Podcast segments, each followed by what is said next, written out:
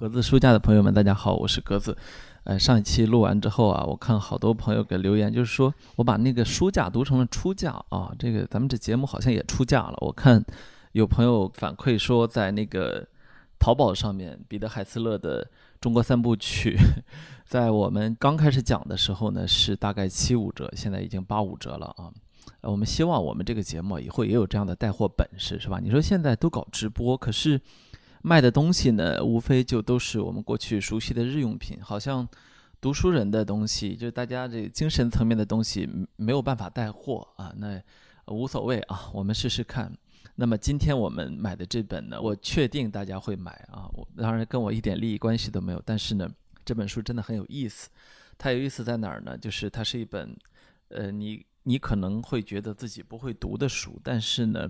如果你真的有机会去接近它的话，你会发现它是一本很难得的、很有意思的一本书啊啊！当然看起来很厚啊，五百多页，但是呢，你可能很短的时间就能够读完。当然，它看起来谈的话题呢，也跟你的生活风马牛不相及，甚至是你过去比较恐怖的一种恐惧的一种题材，叫哲学。呃，那么哲学话题其实是非常难以去读的，因为。大家众所周知呢，哲学著作是以艰深著称的。当然，说老实话呢，我也是这样一个选手，就是如果眼前摆着一本小说、一本哲学书，一定会选择那本小说。那么，你甚至眼前摆着一个综艺和一本康德的书啊，不用说，我我我没有那么想马上睡觉，我肯定会马上看综艺。那么，为什么我们还会去读哲学呢？philosophy 这种东西，实际上它绝对不是说某一类专业人士。去每天坐在书斋里面去研究的东西，而是跟它从诞生之初就与我们的生活、与我们的生命、与我们的人生是息息相关的。但是呢，它的专业壁垒确实是太高了，以至于大家觉得，哦，那呃有人研究就好了嘛，对吧？有人去把这件事情讲清楚就好了嘛，呃，然后有人还能听懂另一拨人啊。总而言之呢，就是它变得某种程度上甚至比科学更难以去接近啊。当然，这个我也很理解。那么。与此同时呢，也始终呢有一种道不远人的东西，就是说，哲学家或者说很多的哲学爱好者们始终想去致力于让普通人能够去接近哲学，能够去接近，呃，在我们的日常生活中能够去用到哲学，能够去理解哲学家到底在想什么。那么这本书呢，我认为是一次杰出的尝试，非常杰出。它叫做《存在主义咖啡馆》啊，它的作者呢也不是一个多有名的人，是英国的作家叫。莎拉贝克维尔，那么这个这个作家呢？之前你肯定什么书都没有读过他的，他也不是哲学系的教授，他以前是图书管理员，后来现在成了 freelancer 啊，所谓的自由撰稿人，也在一个大学去教写作。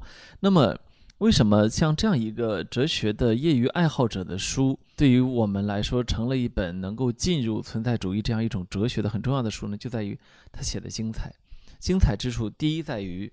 他去把存在主义哲学家从头串到了尾，呃，第二呢，他把这些人呢还原成了有血有肉的人，而不是书斋里面或者说学院之上高高在上的东西。那当然呢，能够给他提供这个便利的本身，还在于这群哲学家本身就不是非常无聊的人，而是非常非常有意思。他们可能比你想象中的哲学家还要有意思啊！我们迫不及待的先要去。走进这本书啊，可以说这本书里面是充满着所谓的抗争、爱情、背叛啊，种种的影视剧题材，我都很好奇。像这样一本杰出的著作出来之后，为什么还没有人去把它改编成影视剧啊？当然，也可能是因为里面探讨的所谓的哲学层面的问题还是稍微困难了一点。那么，我们就说回存在主义。实际上，呃，按照它的词条解释呢，存在主义其实是最早是来自于科尔凯郭尔的神秘主义。尼采的唯意志主义和胡塞尔的现象学，那么离他最近的呢，其实就是胡塞尔的现象学。我对这个现象学印象很深，就是读研究生的时候，一个舍友呢，致力于从现象学去看我们传播学这个学科。那么他的论文呢，最终写成了十万字煌煌巨著啊，大家都看不懂。但是对我印象最深的是，他每天都是从早上六点一直上自习到晚上十点，可见呢。搞清楚这件事情其实是非常困难的。那么，存在主义的创始人呢，被认为是现代存在主义的创始人呢，被认为是海德格尔和萨特。嗯，当然呢，他两位呢互相不认可对方。海德格尔认为萨特搞的那个东西和自己不是一个东西。那么萨特呢，在一九五三年第一次见到海德格尔之后呢，也非常失望。可以说，两个人是一个对撕的状态。那么，随着我介绍呢，你会逐渐发现，存在主义哲学家里面很少很少有两位是能够互相欣赏的。可能仅存的例子就只剩下了萨特和他终生的情人波伏娃啊，只有这两个人是可以共存的，其他人全部都打成一片啊！不论你是师生、好朋友，任何关系啊，在存在主义哲学家这里面都可以随时打成一片。这个呢，也可能是能够让我们回到存在主义的一个最原先的研究的问题，就是这个存在的问题。他们。之所以能打成一片，很可能是与他们的研究话题是相关的，是因为他们始终在关照现实，而现实本身是撕裂的。所以，当存在主义出现的时候，海德格尔实际上是问过这样一个问题的，就是说，纵观历史啊，所有的哲学家都把时间浪费到了次要问题上，而忘记了去问那个最重要的问题，就是存在的问题。所以。这里呢，就有一个区别，就是传统的哲学家常常是从这个很抽象的公理或者理论出发，就是让大家觉得很害怕的那些东西。但是呢，从德国的现象学家开始呢，他们直接研究起了他们此刻或者说时时刻刻正在经历的生活。那么，这种研究是从什么时候开始的？是从第一次世界大战之后啊。那个存在主义，它从德国开始盛行，然后从那个海德格尔和雅斯贝尔斯开始，他们去研究这个东西啊。那个时候呢，德国人因为一战失败了，然后与此同时呢，在他们的不远处呢，十月革命成功了，然后在他们本土呢，可能存在着什么工人起义啊、武装斗争啊，所以德国人的现代化的过程中呢，就充满了很多的所谓的阴暗的情绪。与此同时呢，他又不甘失败。啊，一直想去东山再起。那么，在这种强大的民族情绪中呢，知识分子被带入了。知识分子的那种所谓的消极、颓废、悲观，他进入到了这样的一种情绪当中。那么，存在主义哲学就这么出现了。所以，存在主义哲学当它出现的时候，实际上它跟纳粹党。的上台是息息相关的。我们后面还会谈到呢。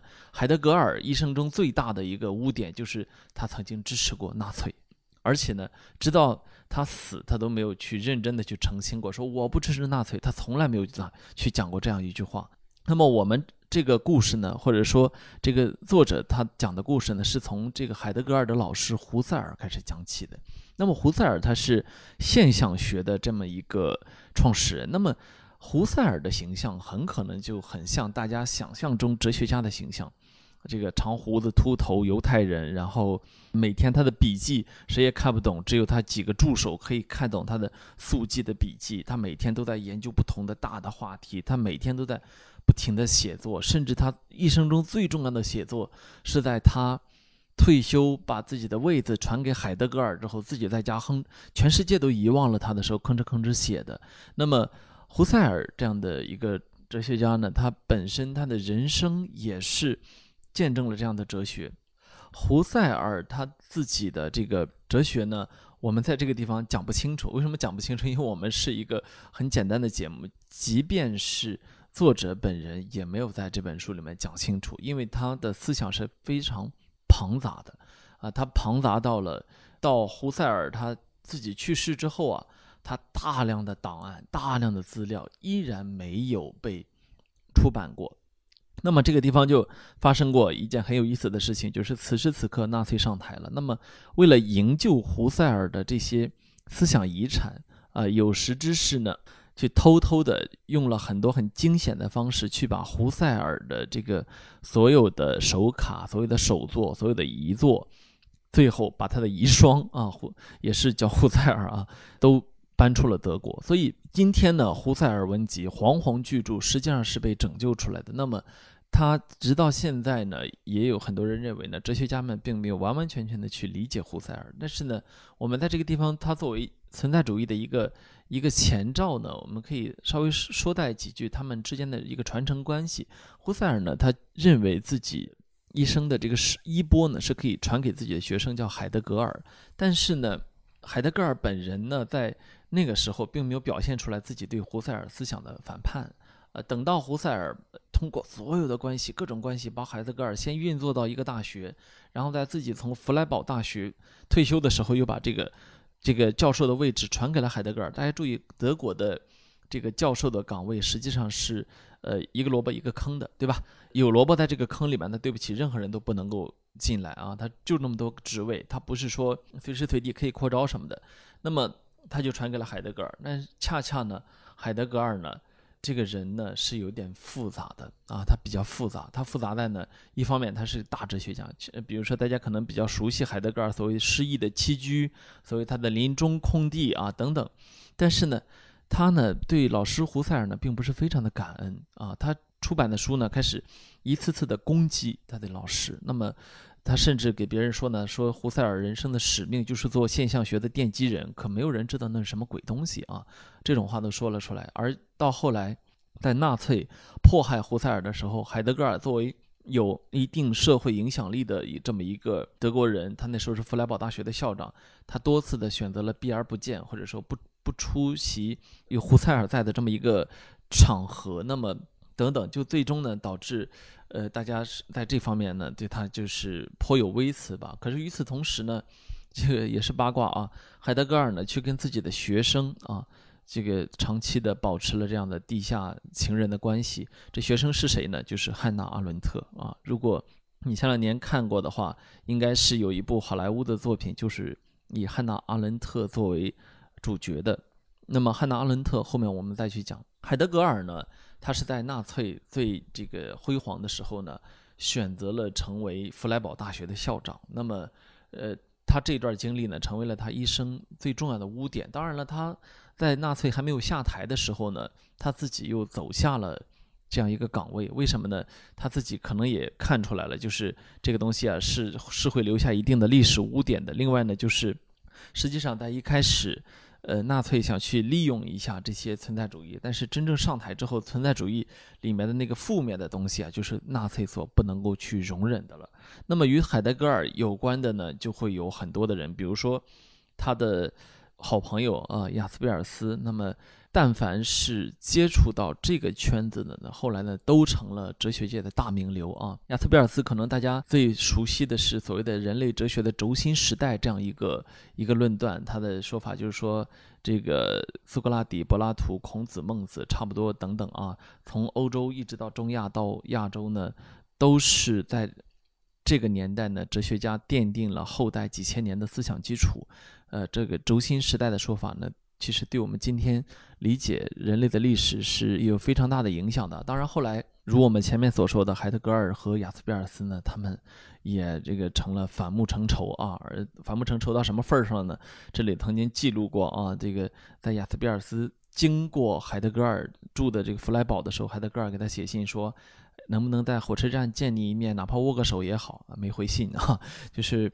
他们互相之间呢，呃，当然这一点呢，无论是海德格尔跟雅斯贝尔斯，还是跟自己以前的学生兼情人汉娜·阿伦特的决裂呢，都是因为他的纳粹主张啊，这一点是他们后来始终不能够去原谅他的。但是呢，海德格尔这个人呢，你却不能说他是一个什么蝇营狗苟什么，他还是一个大哲学家，以至于他在嗯掌权之后呢，他并没有去特别的。所谓的我们想象过的那种享受荣华富贵呀，或者怎么着的，呃，包括在二战之后，因为大家都知道，这时候纳粹已经失势了，已经没有这样的一个思想基础了。在那个时候呢，实际上海德格尔呢，他是过了一种非常孤僻的生活，他始终住在自己的山中啊，是一个山中老人这么一个形象。他所谓的黑森林、林中空地啊，他自己的那些哲学呢，他始终某种程度在践行着啊，但是呢。他看待世界的方式呢，在二战之后，在所谓的纳粹完全的成为人类公敌之后呢，他始终还是源源不断的去创造了他自己的哲学，甚至他的哲学呢，即便今天读起来对我来说呢，都是非常迷人的。我可以给大家读这么一段，你可以看，就是存在主义哲学家他们的文笔啊，这个地方非常有意思，就是每一个人。都是写作的大师啊！这里面是出过两位诺贝尔文学奖得主的，一位是萨特，一位是加缪啊。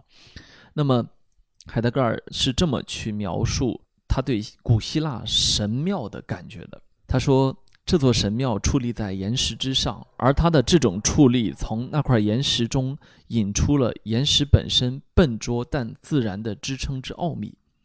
建筑物矗立在那里，坚守着它的阵地，对抗上方肆虐的暴风雨。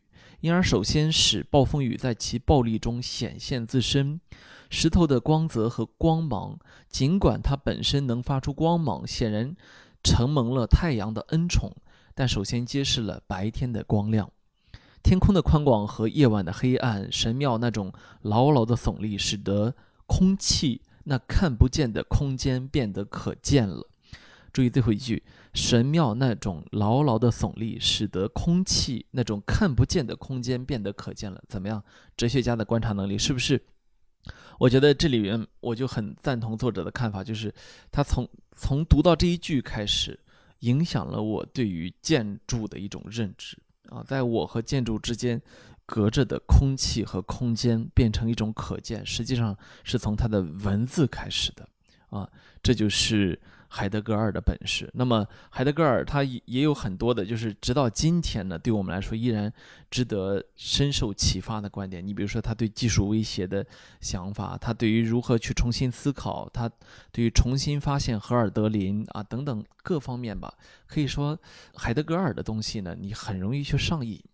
这也是那个年代很多人的一个感觉，这甚至是海德格尔家乡人的感觉，就是，呃。海德格尔家乡的一个老人，他说他回忆海德格尔的时候说：“马丁啊，因为他马丁海德格尔，马丁啊，他个子小小的，什么也不是，但是他笼笼罩着我们所有人啊，就是这么的一个一个本事。”那么我们快速的跳过胡塞尔和海德格尔这一对德国师生呢，我们就来到法国。那么为什么这本书叫做《存在主义咖啡馆》呢？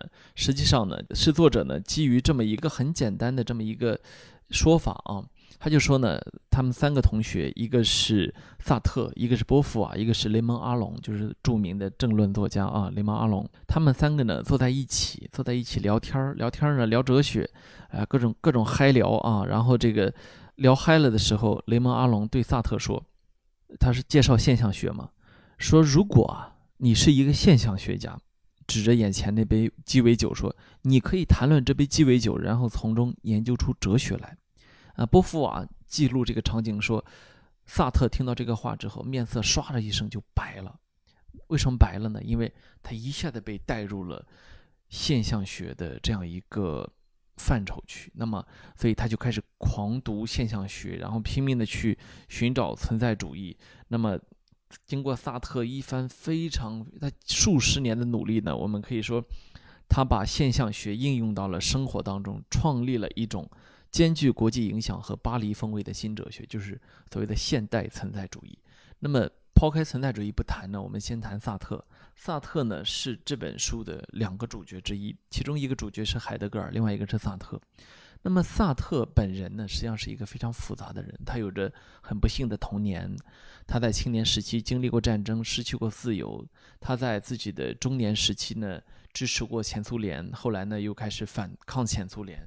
他永远都在变化啊，那么在这个过程中，你会发现，他始终是一个拒绝权威啊、拒绝被收编的人。萨特一辈子当过的最高的这个岗位是他当过中学老师，他从来没有进过任何的高等学府。那么他在一九六四年还拒绝了诺贝尔奖啊，这个呢不是说，呃，当然有有很多人今天会解读说。拒绝诺奖本身呢是另外一种起范儿啊，但是恐怕萨特不是像大家这么想的。他本身呢，你从存在主义中呢可以去解释他为什么会去这样去想这个问题。那么我们先去讲萨特最有意思的一个观点，就叫做“存在先于本质”。存在先于本质啊，它在英文、法文中呢都是非常简单的三个单词啊。那么什么叫存在先于本质呢？你可以这么理解，就是说啊，在这个世界上，我作为一个人呢，其实我是要创造我自己的定义的。但是非人的客体或者生命形式呢，却不会这样。萨特说呢，你可以认为你能用一些标签来定义我，但你错了，因为我始终会是一件正在加工的作品。注意哦，你认为你可以用标签定义我，但你错了，因为我始终会是一件正在加工的作品。这个话呢，你反复揣摩，你会，如果你没有去从这个角度想过这个问题的，你会被改变的。呃，我们且不说今天我们所谓的人造人设、什么标签化，但实际上，在一个现代社会中，没有人喜欢被定义，没有人喜欢被标签化，只不过是说呢，嗯，没有人能够去想出来怎么去反驳这个问题，或者说呢，当理解了这句话之后，我们再去看所谓的存在先于本质，就是这样的。你别以为我生下来我就是一个山东人，我就是一个男人，我就是一个呃接受儒家这样一套经典礼教控制的人，不是的，这不是我的本质，我没有这样的本质，我的本质是需要我不断去创造的，只有我去创造了它，我才会有所谓的本质。那么萨特还有另外一句话叫什么？叫他人即地狱。这句话。也是很多人误解了的一句话，什么意思呢？就是现在经常会被用来说，这个表达的意思是说，这个人害人嘛，大概这么一个类似的意思。但其实萨特专门解释过，他从来没有这么想过这个问题。他想到的是什么呢？他想到的是，实际上，当你去世，当你去了地狱之后。你的所有的形象都是被别人所定义的，你的所有的一切都是被别人用嘴巴、用话来去框定的。从这种意义上来说，他人即地狱，有意思吧？就是萨特的这种哲学呢，很容易呢，能够让你入迷。他的这种哲学有一种。很强的穿透力，它的穿透力来自哪儿呢？来自他直接以现实为研究对象，他终生从来没有停止过他对他自己研究的所谓的转向。什么问题重要，他就往什么问题上钻。这就是胡塞尔在现象学里面曾经专门提到过的，就是我们要找的就是难题。那么萨特在。那个时候，他恰恰就找到了这样的难题。也正因如此呢，在二战之后，存在主义哲学一下子火了起来，因为他们正儿八经针对现实。二战之后，这个存在主义兴起，有些人误解说是因为这个战后的创伤啊，或者说战后的这样的一种人们对世界的疲倦啊。恰恰相反，有人认为呢，这个与其说是创伤后的疲倦，不如说是兴奋。因为那个时候世界已经崩溃掉了，两次世界大战对于这个尤其是欧洲来说呢，是冲击是非常大的。大家认为世界已经崩溃了，但是正因如此呢，现在我们其实可以对世界做任何的事情，哎，这就有意思了。所以这个作者说呢，存在主义的故事实际上是一个政治和历史的故事，甚至在某种程度上，你可以说它是整个欧洲世纪的故事。它就是存在主义可以某种程度上去概括。二十世纪很大一部分的欧洲，当然，我为什么没有说全部呢？因为存在主义之后还有其他的哲学，比如说后现代主义、结构主义，对吧？呃，甚至有一些是以反存在主义作为一个一个一个特点的。所以，我们不能说存在主义是全部，但是呢，它真的可以去概括很很大一部分。直到八十年代，萨特去世，他依然是一个声望日隆的这么一个大哲学家，嗯，这么一个形象存在的。那么。回到萨特本人呢，他其实是一个很有意思的人。他，我们说他童年不幸，那么等到他真正的这个成为青壮年之后呢，他遇到了自己一生的伴侣，就是波伏娃。大家可能知道波伏娃是从他著名的那本书《第二性》，以及他是现代女权主义运动的奠基人等等这个一系列的名头。那么他跟波伏娃的这个关系呢，跟他和其他所有的存在主义者的关系都不一样。萨特呢，他性格不是非常的好，当然呢，呃，也是与他比较认真的这个研究有关。他跟几乎所有的朋友都撕裂了，比如说著名的萨特和加缪是敌人，对吧？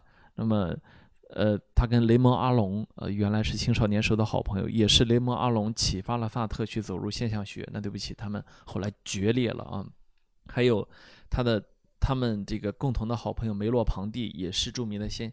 存在主义哲学家梅洛庞蒂曾经是法兰西学院哲学系的主任，对吧？非常德高望重的这么一位哲学家啊，他们也是决裂了啊。当然，他跟存在主义的创始人海德格尔两个人就一辈子见过一面，然后互相谁也没瞧上谁，对吧？等等。但是他只跟一个人保持了终生的这样的一种至亲的关系，就是波伏娃。他们俩呢，很早就意识到一个问题，就是按照他们的哲学呢，他们是不能够有婚姻的。那不能有婚姻，可是他们又很爱对方，怎么办呢？于是他们签了一个两年的条约啊，说这两年里面呢，我们作为情人，那么作为情人呢，我们还不能去排斥其他的情人，但是呢，互相都是对方主要的情人。那么如果要有其他情人呢，还要去告诉对方，要对对方保持绝对的坦诚等等很多的，当然。直到今天呢，还会被大家视作说有点离经叛道的这样一个做法啊。那么两年之后怎么办呢？两年之后他们的计划是，呃，如果我们那时候感觉还不错，那可以续约，对吧？他们这种续约呢，几乎续约到了这个去世，对吧？萨特去世之后呢，这个波伏娃去整理了萨特一生的思想，写了很多的回忆录等等啊，然后去安排好萨特的后事，直到波伏娃自己去世之后呢。与萨特葬在了一起啊，那么他是这么一个终生的一种非常亲密的关系。与此同时呢，他们两个互相是对方的作品的第一作者，哪怕是世人并不理解的作品，比如说萨特为福楼拜写长达数千页的那种传记，那么其他人都觉得不太好，只有这个波伏娃认为这是萨特最好的作品，等等，就是。就遇到了这么一个互相能理解对方的人。当然，他们俩的这种情人的关系到后来呢，更多是一种思想性的。因为萨特本身是一个性瘾患者的，并且在性上有很多的毛病。那么波伏娃后来跟他两个人之间呢，没有身体上的这种关系，而是一种灵魂上的关系。波伏娃后来自己也有很多的情人，萨特也有很多的情人，等等等等。这个丝毫的没有去影响他们之间的这个关系。当然，如果说起这群存在主义哲学家来，你会发现他们的。生平的种种都成为了研究对象。就我前面说的，他们不是你想象中的那种老学究，所以他们的形象完全不一样。比如说，他们捧红了所谓的花神咖啡馆和拿破仑酒馆。呃，花神咖啡馆呢，就是如果你今天去巴黎的话，在塞纳河左岸上依然能看到这样一个咖啡馆。这里是所谓的巴黎的左岸文化的一个标志性的地点啊，左岸自由主义精神什么的都是在这一带。那么。实际上，这个咖啡馆呢，呃，今天已经成为一个地标性的啊。但其实当年萨特、波伏啊，都是在很穷困潦倒的时候，每天都在这个地方写作，和朋友们聊天等等啊。那么以至于呢，花神咖啡馆的另外一个名字就是成了叫所谓的萨特的办公室啊。他们曾经很长时间每天都在这里跟波伏啊一起写作。那么后来呢，花神咖啡馆呢也成了说所谓的马，比如说玛格丽特·杜拉斯啊、海明威啊，还有。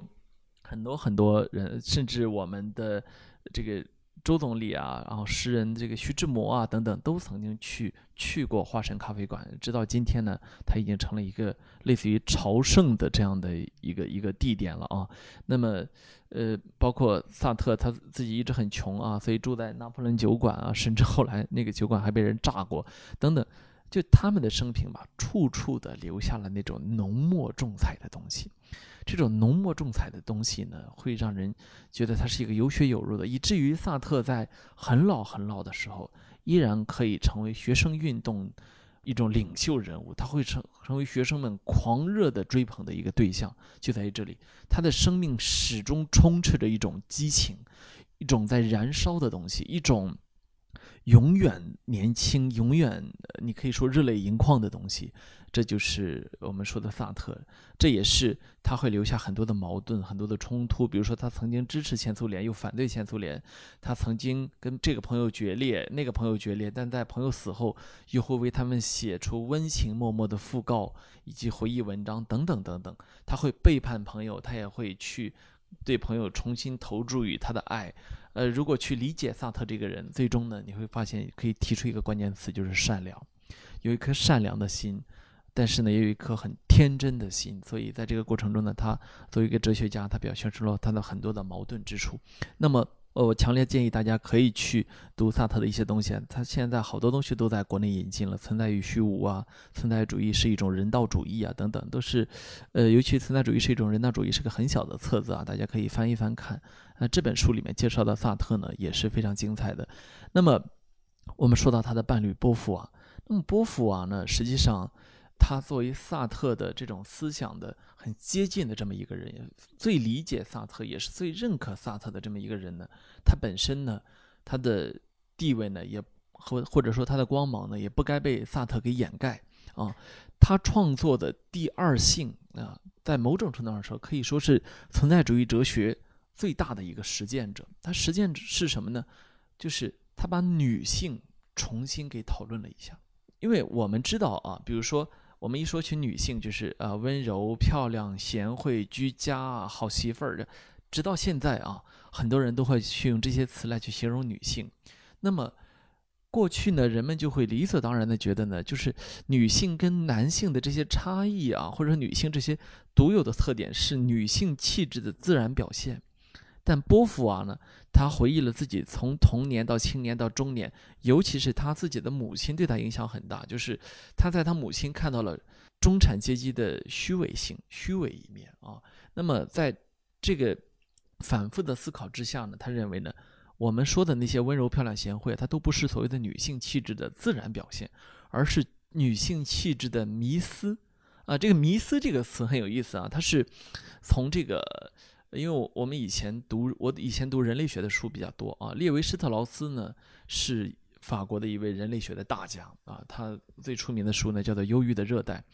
这个迷思呢就是是列维施特劳斯去创造的这样一个词汇。那么波伏娃进一步解释说呢，他说呢，一个人并非生下来就是女人，而是逐渐长成了女人。啊，注意这句话值得重复一下啊！一个人并非生下来就是女人，而是逐渐长成了女人。什么意思呢？从你生下来开始呢，比如说迪士尼的这种动画片，然后商场里的粉色的小裙子，然后妈妈和阿姨们对你的引导，慢慢慢慢把你往这个方向上引导了。这些存在让你最终有了所谓的女性的气质的那些本质，而不是你生下来就这样。如果你想清楚了这一点呢，女性就可以重新去塑造自己，重新去想清楚我到底要什么。我想，我觉得短发好看，我就剃短发；那我觉得光头好看，我就剃光头。剃完光头之后，我的本质就属于一个，我是一个光头。它是这个样子的。当然，波伏娃这本《第二性》呢，煌煌巨著写的很厚啊，它这里面甚至提出了很多在同时代呢不是特别的能够被去接纳的观点，比如说同性恋什么的，女同性恋啊等等。但是呢。波伏娃成功的把女性这个群体给点醒了，那么这也就有了后来这个著名的观点，就是女性走向解放的唯一道路就是成为独立女性啊。所以波伏娃成为女现代女权运动的事实上的一种思想的奠基人，绝对不是偶然的，它是存在主义哲学在。女性这个群体上面的一种实践，而这个实践呢，今天可以被认为是非常成功的。我们看到今天呢，女性的社会地位，包括我们女性的自我认知，甚至说呢，越来越多的这样关于这个问题的讨论，实际上都有着西蒙娜·波伏娃的这样一个影子啊。可以说，这就是萨特的伴侣，他呢一点都没有比萨特的成就低啊，只是呢，很遗憾的是呢。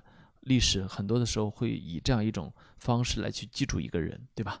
呃，这是所谓的我们说的波伏啊。那在这个过程中呢，还有很多其他人参与进来，比如说，呃，我们曾经专门说过的阿尔贝加缪，对吧？他的荒谬三部曲《局外人》《西西弗的神话》和《卡里古拉》呢，实际上就是，呃，我们说那个存在主义的经典著作。那么在这个过程中呢？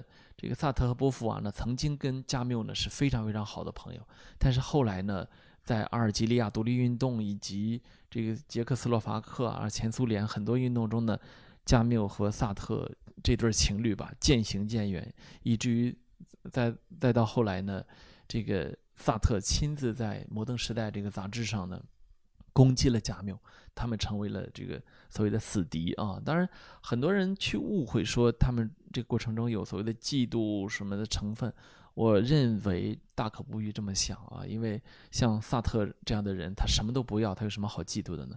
从来没有进入过任何的权威机构，从来没有去拿过任何的奖项，包括世人都垂涎三尺的诺贝尔奖，他为什么要去嫉妒加缪呢？对不对？所以这个过程中呢，纯粹是一个观点之争。那么在加缪因为车祸去世之后呢，萨特呢也为他写了呃情深意长的这么一个。回忆文章啊，可以说某种程度上跟他和解。那么另外一位呢，就是我们刚才所说的梅洛庞蒂啊，法兰西学院的哲学系主任。梅洛庞蒂呢，他也是存在主义非常重要的这么一个人物啊。呃，因为我以前从来没有读过梅洛庞蒂的任何的作品，单纯从这本书里面来看呢，我觉得最吸引我的是是这么一个东西。第一个呢，就是梅洛庞蒂呢认为呢，哲学家有一个独一无二的特点，那就是在他身上呢，对证据的偏好和对模糊性的感觉密不可分。什么意思呢？就是说。实际上，对模糊性的感觉就是所谓的我们的无知嘛。那么对证据的偏好就是有知嘛。那么就是说，作为哲学家呢，是不断的从这个无知啊，去走向有知的知识，会逐渐的填充我们的头脑。在知识填充了我们的头脑之后呢，我们会又会重新发现，哦，我又对一个新的问题无知了。所以就会在有知无知之间互相跳跃，他们之间始终有一种模糊的界限，没有人。会是始终有知或者始终无知的，啊，你看这个观点就是有意思，知识和无知之间的这样一种，他认为叫所谓的交叉 X 型啊，英文字母 X 交叉，这样的一个交叉呢，实际上对于我们去理解知识是非常有意思的，因为我给大家举两个，举一个例子，就是这个。对所谓的现代医学的现代科学的认知，很很多的时候呢，我们会看到有些人是笃信科学，认为呢只有科学能解释问题，对吧？这个所谓的科学主义者，那么也有一些人呢会是完全的反科学的，认为说呢，我们就老祖宗创造的东西是好的，是吧？这个甚至那是创造的魔法玄幻都是好的。那么实际上，呃，照梅洛庞蒂的这样一个观点，我们其实很容易总结出来。我们应该是在科学基础之上的一个怀疑，对吧？始终呢保有这样的一个怀疑的初心，这样一种对于未知的敬畏啊，不认为科学能够解决所有问题。但是呢，目前为止最好的解决方案还是科学，对吧？我们呃这个就说远了啊，哪天我们其实可以专门谈一下这个话题。那么第二个观点，我认为挺有意思的。他说呢，这个你拿起一个玻璃杯喝水啊，或者说呢，你就去观察鸟飞走之后。树枝的颤动，你看，这是我们世界的构成部分，对吧？但是你看过它，它有什么变化呢？没有。但是你感受到它，你的心灵却有了变化，对吧？他就说呢，你拿起世界，把它变成新的之后，再放回去，它除了已经被观察过之外，几乎毫无变化啊。这个地方这个其中的玄义啊，大家自己慢慢体会啊。那么另外一个人啊，很有意思。就是说，这个海德格尔当年的长期的情人兼学生汉娜·阿伦特。汉娜·阿伦特呢，他最出名的是在这个所谓的纽伦堡审判之后呢，他写出了一本书，叫做《埃希曼在耶路撒冷》啊。埃希曼呢是纳粹的一位高官。那么汉娜·阿伦特在参与了纽伦堡法庭的这个审判很长时间之后，他得出了这么一个结论，就认为实际上埃希曼是一个非常。无趣的人，他只是在执行那个所谓的命令，他只是在执行更上一级军官给他发出的指令。那么他本身他所具有的这个东西，用阿伦特的话说叫做平庸的恶。他没有什么，他不是那希特勒那种级别的刽子手，但是呢，正是一个又一个的怀有平庸的恶的埃希曼。才导致纳粹席卷德国，甚至席卷欧洲、席卷世界啊！这是阿伦特的一个观点，这始终是一个非常有争议性的观点。但是这个观点，它恰恰是存在主义的观点啊！恰恰是作为存在主义大师的学生，他最终才会去提出这样一个观点啊！也就是说，尽管他后来跟海德格尔决裂，但是呢，他始终没能够去跳出海德格尔所创立的这样的一种哲学啊。非常有意思。那么说完这个上世纪五六十年代的，那么他对于他对于今天，对于我们，他到底有什么用处呢？这其实也是一个很有意思的话题。就是作者本人呢，也是十几岁开始读存在主义，然后后来呢就搁下了。他一九六三年出生的，到今年应该是五十七岁。那么他在自己五五十多岁的时候，忽然重新捡起存在主义来，为什么呢？因为他发现，实际上存在主义哲学家当年关注过的话题，尽管后来被结构主义和后现代主义反对过、嘲笑过，但是他发现，今天对不起，今天这个世界，我们又到了重新需要存在主义的时候。那么他就举例子说，比如说这个在电影中啊，《银翼杀手》啊，《黑帝黑客帝国》、《楚门的世界》、《美丽心灵的永恒阳光》、《机械姬》等等这些电影呢，在这些电影里面存在的焦虑，比以往任何时候都更紧密的与技术的焦虑纠缠到了一起。而在这个这个其他的相关的一些电影或者说艺术作品中呢，也有很多这样的一些问题。就是说，他总结呢说呢，在所有这些主题中呢，自由或许会成为二十一世纪早期的最大谜团啊。他说呢，我曾经在成长过程中呢，天真的认为，在自己的有生之年，他会看到很多的东西啊，都会出现恒长的稳定的增长。但是呢，他发现，在自由这件事情，起码是自由这个事情上，没有。并没有，它是出现了很多极端激进的指责和争端啊，所以本质上说，为什么我们在这个年代要去重新回到上世纪三十年代、四十年代、五十年代，甚至六十年代，我们去回溯存在主义，就是因为它对我们来说是有价值的啊。当我们去重读他们，甚至是以他们的生平传记为基础去重读这些哲学家的时候，你会发现，你必须要承认他们。都是或多或少的有缺陷的人，他们不是完美的人，他们创造的理论更加不是完美的理论。这里面，比如说胡塞尔，他的作品会出现大量的新的让人难以理解的主题，然后他迅速又去转向了下一个主题，他很多的话题都没有写完。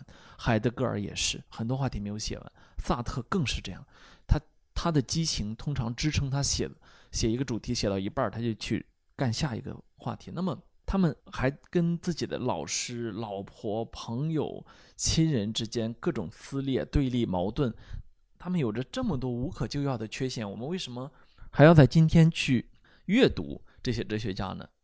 我觉得这个作者贝克维尔解释的也很好，他说呢，每个人思想都有一些主要的方面可能会让我们不舒服，一部分原因是他们是复杂的存在，有着自己的困扰，就像我们大多数人一样。但他们也提醒着我们，人类经常做出害人之事，叫惊骇的害。但他们也展示了我们的潜力有多大。哎，我觉得这反而让我觉得，哲学家不在神坛上，而在人坛上的时候，他对于我们这些人是有意义的。那你比如说，萨特就是一个永远永远都在变化的人，他永远都在转向啊，他始终在转向，他没有那种泰斗，或者说那种。权威所具备的那种自尊，就是说我这个二十岁定下一个话题来之后，我以后不能改了。这就是当年唐德刚讽刺胡适说，这胡适最大的问题就是成名太早。他年少成名，二十多岁掀起了新文化运动之后，他一辈子都要去为他年轻时候的观点买单，去维护年轻时候那个自己的形象。但实际上，真正实事求是的做法应该是不断的转向。因为时代的课题在变化，人的认知在变化，这个世界的需求在变化。那么萨特就没有这样的思想包袱，他始终在充满激情的前进啊，以至于有人评价说，我通过萨特了解到一定程度上的头脑混沌也可以非常有趣啊。这就是我们今天去读存在主义哲学家的时候的一个非常有意思的点。那么最后一个问题在于啊，为什么是这么一个人来去？写这么一本书啊，这就有意思了。就是说，实际上这也是我为什么会去选择讲这本书，以及我为什么有资格讲这本书。因为这个这个萨拉贝克维尔呢，他是一个英国人，然后呢，他的成长过程是，他读过哲学专业，然后呢，毕业之后呢，在一家名不呃不是特别出名的图书馆做了十年的图书管理员，然后呢，从二零零二年开始呢，他辞去工作，专职写作。啊，他写过很多本书，然后呢，目前呢，他在伦敦城市大学和开放大学教授创意写作课。好，回来了，这其实是一位作家，然后呢，而且是一位研究琢磨创意写作为主的这么一个作家。由他来讲这个呢，实际上对我来说是很容易找到共鸣的。因为就像这世界上每个人都会对哲学问题困惑一样，写作者也会对哲学问题困惑。他完完整整展示了一个写作者、一个作家对哲学问题的一个探索的过程。我个人看起来呢，非常的有亲切感，因为这本书最终呢，它带给我的是写作，呃，是故事，是我们如何去思考当下，如何去借助那些天才的那些大哲学家的工具和他们思维中的灵光点，来去启示我们自己。所以我强烈的去推荐这本书给大家。那么重新说回来呢，就是这本书。它依然像我前面给大家介绍的非虚构写作的书一样，其实作者本人他始终是一头驴子，啊，他驮着这本书在向前进，所以读者不用太去担心说，哦，我读这个书的时候会不会有很多难度，这些哲学概念是不是很难进入，我是不是很难去融入这样一个语境？不会的，你有一个专门以写作为生的驴子驮着你向前进，所以强烈的推荐大家读这本。存在主义咖啡馆，这就是本期格子书架，拜拜。